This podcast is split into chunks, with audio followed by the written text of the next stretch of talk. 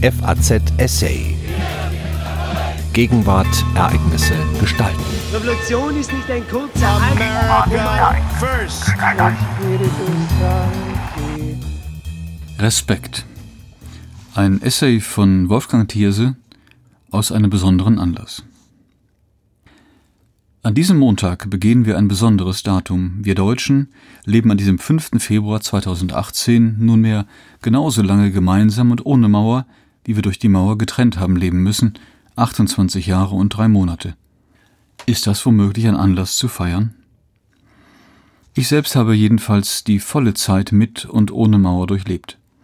Die Zeit seit dem 9. November 1989 ist rasend schnell vergangen, in meiner Wahrnehmung so schnell, dass mir die Zeit davor wie der pure Stillstand erscheinen will. So sehr hat sich das Land seither verändert und mein eigenes Leben auch. Die Bilanz ist gemischt positiv. Das Wichtigste, unser Land ist nicht mehr der Hauptschauplatz des Kalten Krieges, einer mühseligen und gefährlichen Systemauseinandersetzung, die allzu viel an materiellen Ressourcen und an menschlichen Opfern gekostet hat. Wir erleben aber, dass auch der Frieden keine reine Idylle ist. Vieles ist gelungen, aber doch nicht alles. Die Erfolge waren und sind häufig mit Schmerzen verbunden und beide sind ungleich verteilt.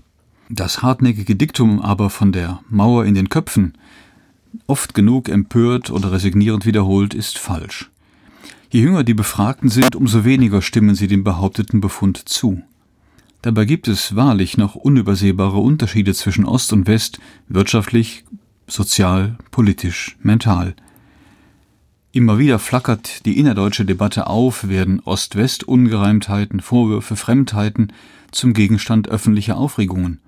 Regelmäßig, zuletzt auch, nach der Bundestagswahl im September und dem Erfolg der AfD, wird die vorwurfsvolle Frage laut, was ist nur mit dem Osten los?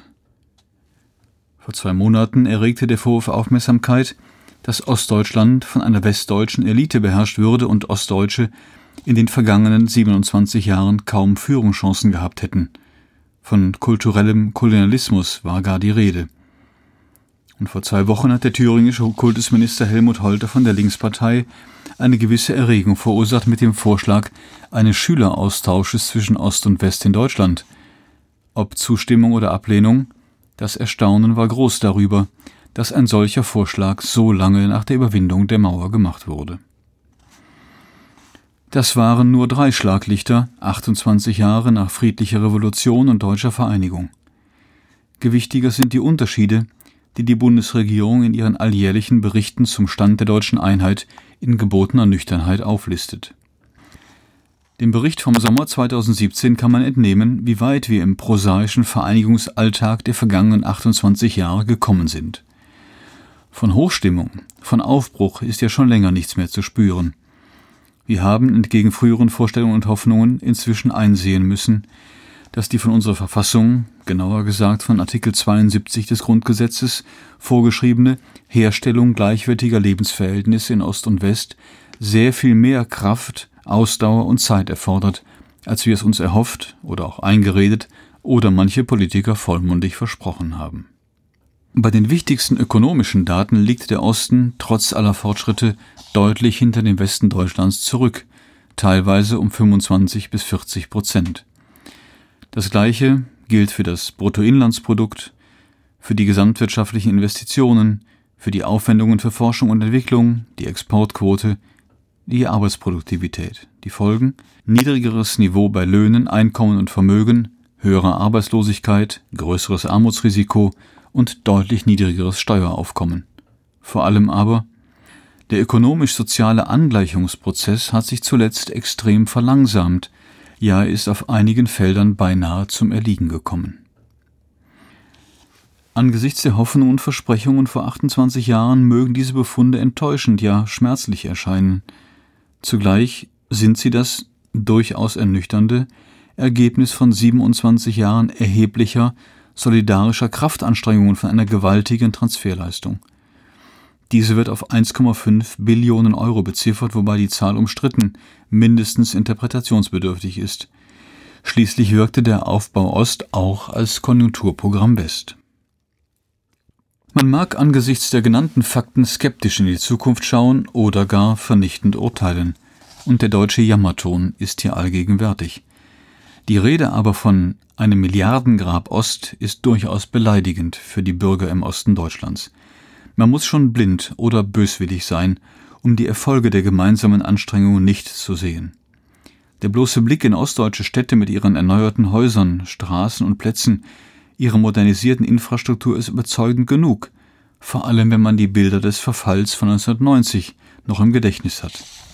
Das beste Beispiel dafür ist Görlitz, eine wunderbar restaurierte Schönheit unter den deutschen Städten, die allerdings wirtschaftlich gefährdet ist, nicht zuletzt durch die Entscheidung von Siemens, das dortige Werk zu schließen.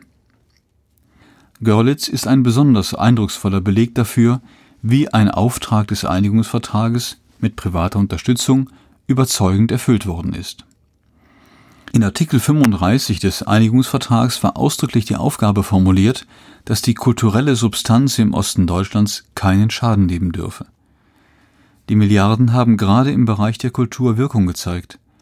Deren materielle Grundlagen, also Städtebau, Baudenkmäler, Theater, Museen, Konzerthallen, Gedenkstätte, Archive und Sammlungen, Schlösser und Gärten, sie sind weithin saniert und modernisiert.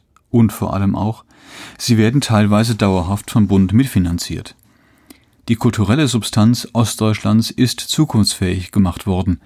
Eine höchst respektable Leistung, von der ich mir wünsche, dass sie von den Deutschen Ost wie West wahrgenommen und gewürdigt wird.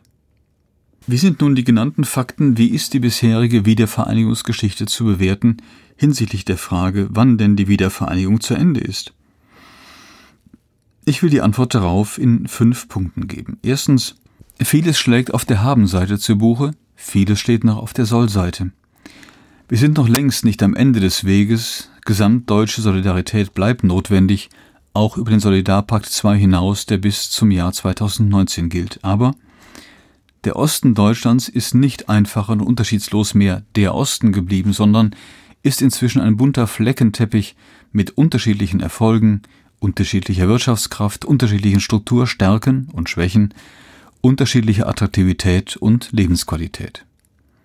Dresden, Jena, Leipzig oder Berlin-Potsdam stehen nun wirklich ganz anders da als manche Regionen in Vorpommern, Brandenburg, Sachsen-Anhalt. Diese Unterschiedlichkeiten werden sich vermutlich noch weiter verschärfen. Es gibt ähnliche Entwicklungen allerdings auch im Gebiet der alten Bundesrepublik.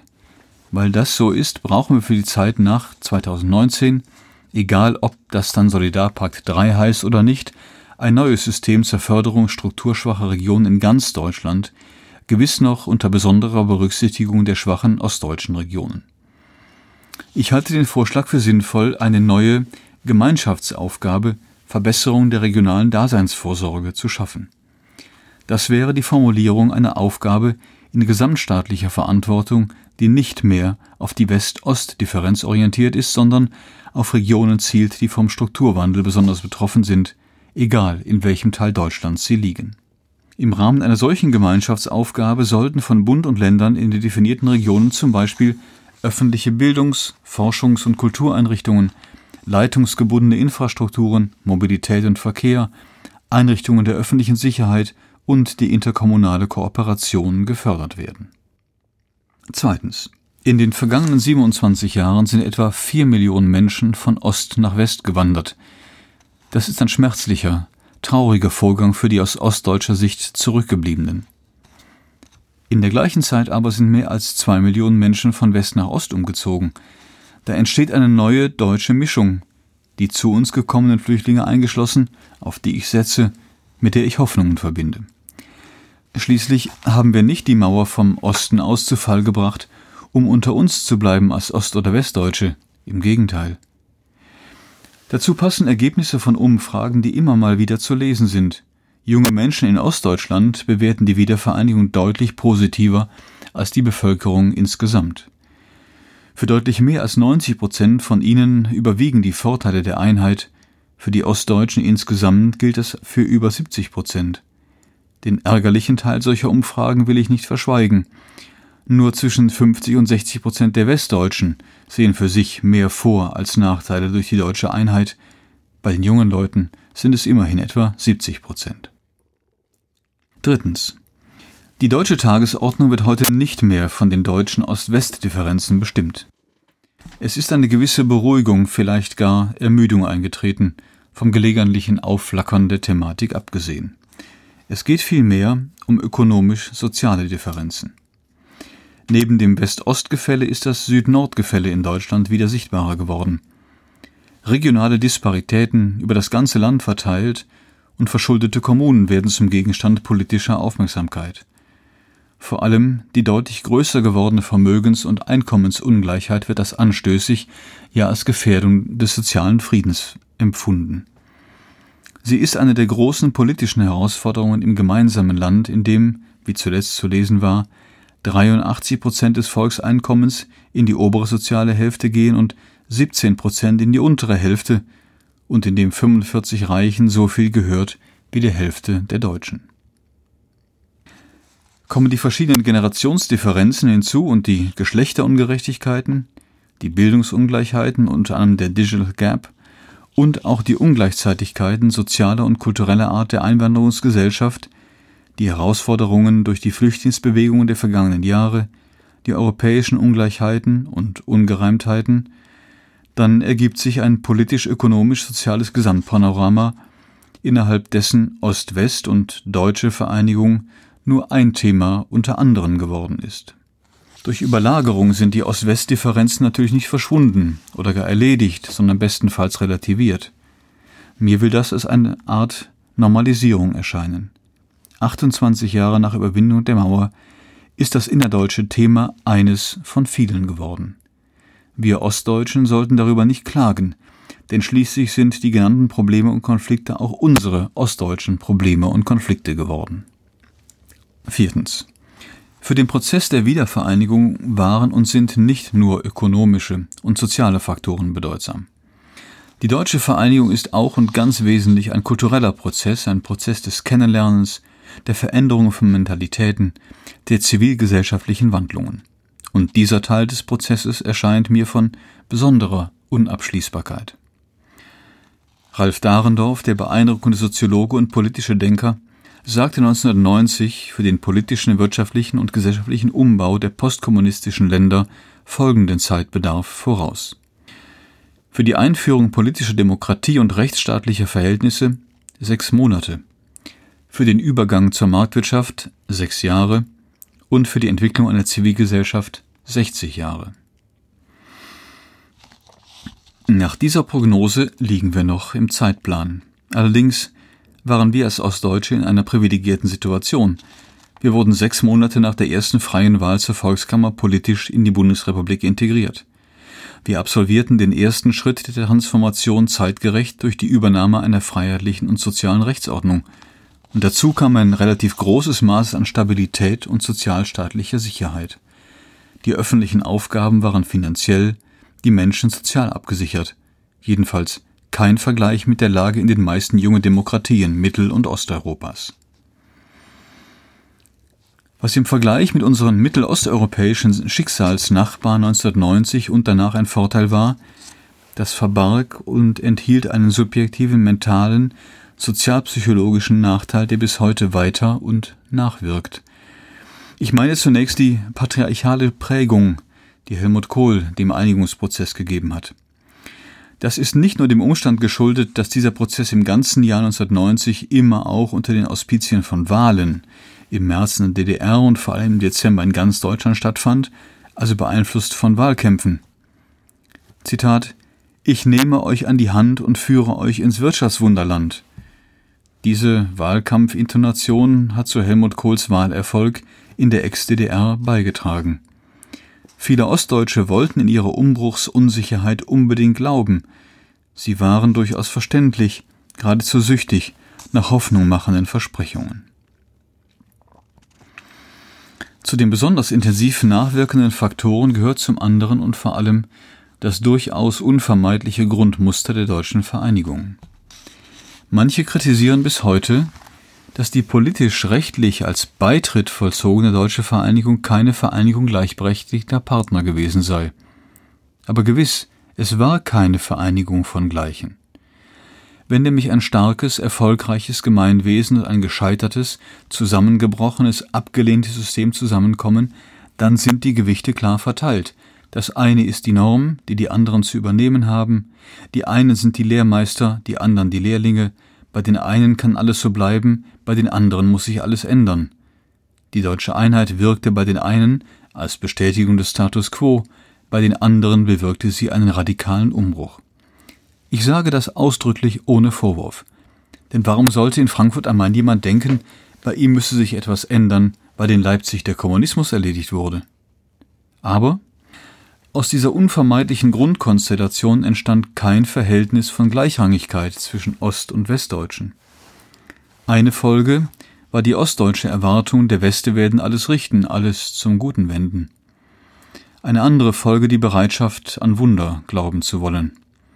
Und wieder eine andere Folge die größere Enttäuschbarkeit, die wiederholte Enttäuschung vieler Ostdeutscher, sichtbar in der größeren Volatilität der ostdeutschen Wähler, bis hin zur beschämend niedrigen Wahlbeteiligung zuletzt in Sachsen, Thüringen, Brandenburg oder zur Bereitschaft, antidemokratisch zu wählen. Hatte man in Ostdeutschland zunächst seine Hoffnung auf die CDU gesetzt und danach auf die SPD, so hat man in den folgenden Wahlen seine Enttäuschung und Wut zunächst zur Linkspartei und zuletzt zur AfD getragen. Das Wahlverhalten wie auch vielfältige politisch-soziologische Studien belegen, dass nach fast sechs Jahrzehnten in zwei gewiss höchst unterschiedlichen Diktaturen und nach knapp drei Jahrzehnten auch schmerzlichen Einigungs- und Angleichungsprozessen das Ja zu den Mühen und Enttäuschungen der Demokratie vielen Ostdeutschen schwerer fällt als erhofft. Die in Zeiten heftiger Umbrüche und dramatischer Wandlungen so dringend notwendige und zugleich schwer zu erwerbende Demokratie-Resilienz ist in Ostdeutschland sichtbar geringer ausgebildet. Dies belegt auch eine gerade veröffentlichte Bertelsmann-Studie, deren Ergebnisse allerdings insgesamt beunruhigend sind. Nach dieser Studie liegt die Neigung zu antipluralistischen Einstellungen, also zu Vorbehalten über Vielfalt und demokratischen Orientierungen im Westen Deutschlands zwischen 30 und 40 Prozent, im Osten Deutschlands aber zwischen 50 und 60 Prozent. Auch die Skepsis gegenüber den Institutionen der Demokratie, ihren Regeln und ihren Akteuren ist unter Ostdeutschen deutlich höher. Die Statistiken ausländerfeindlicher Straftaten der vergangenen Jahre sprechen zudem eine sehr beredte Sprache. All das ist gewiss nicht nur ostdeutsche Problematik, aber Ralf Dahrendorf hatte wohl recht. Die Entwicklung einer selbstbewussten Bürgergesellschaft dauert länger und ist widersprüchlicher als erwartet. Die Nachwirkungen jahrzehntelanger autoritärer Prägungen sind zäh, die bejahende Einübung in demokratische Selbstverantwortung ist unter widrigen ökonomischen und sozialen Bedingungen schwieriger. Pegida ist nicht zufällig im Osten, in Dresden, entstanden. Die Verteidigung unserer, wie der Blick auf die Welt ringsum zeigt, nicht mehr ganz so selbstverständlichen liberalen Demokratie und unserer offenen Gesellschaft ist gewiss und eigentlich selbstverständlich eine gesamtdeutsche Aufgabe, aber sie verlangt eben doch einen deutlichen ostdeutschen Akzent. Wer das nicht sieht, der schließt die Augen davor, dass leider ein nicht ganz kleiner Teil der Ostdeutschen noch nicht jene demokratische Hornhaut, jene demokratische Enttäuschungsfestigkeit erworben hat, der allerdings sich auch die Westdeutschen nicht wirklich sicher sein sollten. Wir erleben ja gegenwärtig die Wahlerfolge der Rechtspopulisten und autoritären Nationalisten auch in den westlichen Demokratien. Fünftens. Die Verlangsamung des innerdeutschen ökonomisch-sozialen Angleichungsprozesses, seine politischen und kulturellen Widersprüchlichkeiten, die Überlagerung durch andere Ungleichheitskonflikte, die die Aufmerksamkeit für die Ostmisshelligkeiten und Nachteile verringern, mögen immer neu ostdeutsche Unzufriedenheit erzeugen und Benachteiligungsgefühle verstärken. Sie mögen auch westdeutsche Vorwürfe gegen die undankbaren bzw. zurückgebliebenen Ossis provozieren. Das ist gewiss unangenehm und lästig. Trotzdem muss das ausgehalten werden und rechtfertigt auf keinen Fall die gelegentlich anzutreffende wütende Lust Ostdeutscher, sich als Opfer zu empfinden. Es gibt keine deutschen Wunder mehr. Das Jahr der Wunder 1989-90 wird sich nicht wiederholen. Aber das ist alles kein Anlass zur Resignation oder gar zur Verzweiflung, auch nicht zu Fahnenfluchtversuchen, zum Beispiel nach Art der thüringischen Kleinstadt Sonneberg, in der es Bestrebungen gibt, sich dem reichen Bayern anzuschließen. In den vergangenen Jahren bin ich immer wieder gefragt worden, wann denn die so oft beschworene innere Einheit der Deutschen erreicht sei. Meine Antwort?